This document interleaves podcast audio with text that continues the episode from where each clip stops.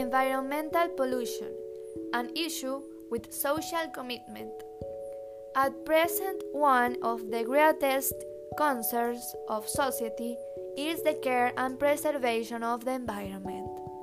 In order to remedy the damage that man has caused and prevent it from continuing to deteriorate. Since this directly and indirectly affects health and the welfare of men and other organisms. The number of pollutions that we contribute is compromising the environmental quality of our planet every day. These pollutions have been the consequence of the development of industrial, agricultural, and clinical processes, among others, without considering environmental impacts. When the environment is affected, we are also affected, since we are the final recipients of them.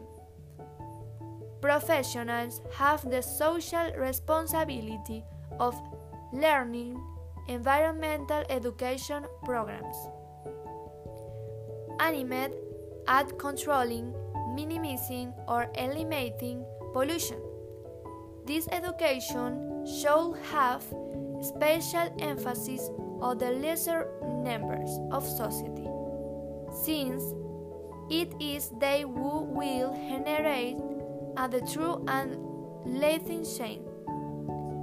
It should be considered that pollution is an inevitable result of our lifestyle and consumption habit and that it is difficult to eradicate it completely.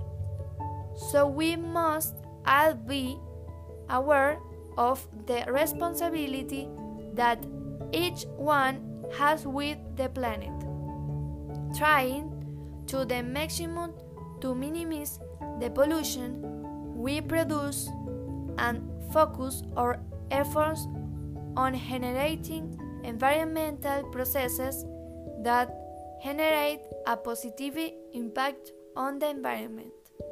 Thanks you very much for your attention.